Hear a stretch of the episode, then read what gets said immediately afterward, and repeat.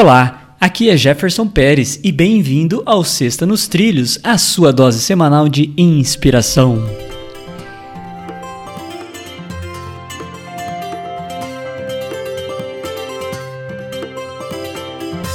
E aí, Edward, tudo tranquilo e nos trilhos? Tudo tranquilo, nos trilhos, sob controle. Como diz um amigo meu, pegando sob controle. Pegando sob controle. É. Olha, hoje nós vamos ter a frase de um cara que é o que acho que a gente mais fala aqui. Conhecido. Você sabe quem é o autor? É muito conhecido. Muito conhecido. Quem que é o cara? É o autor desconhecido. Ah, ele é. Pô, tá toda hora aqui no programa. tá toda hora aqui, o danadinho. Então vamos lá. Ó. A frase começa da seguinte forma: Decida que o seu desejo seja maior que os seus medos. E aí?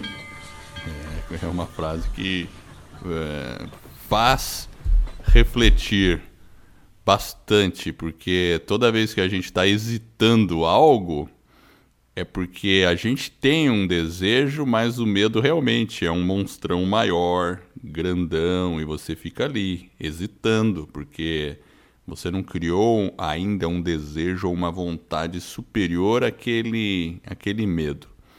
Então, nessa situação, a gente tem duas opções. A primeira é aumentar o desejo, tornar a visão do que a gente quer maior. Agora, a segunda opção é diminuir o medo.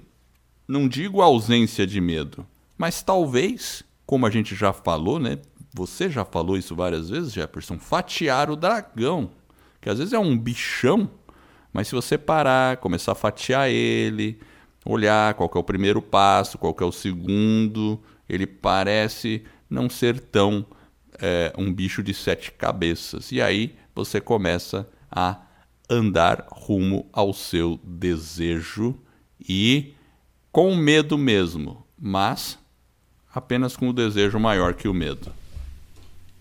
É, eu acho que é por aí mesmo, né, Edward? Você comentou, né, de aumentar o desejo e reduzir o medo. E isso me faz lembrar do nosso, acho que o episódio número 1, um, onde a gente fala sobre a resistência, que muitas vezes é aquela força que nos impede, às vezes, de avançar, aquela força oculta. Toda vez que você vai iniciar um novo projeto, seja, sei lá, melhorar a sua saúde, a sua vida espiritual, sempre tem aquela resistência.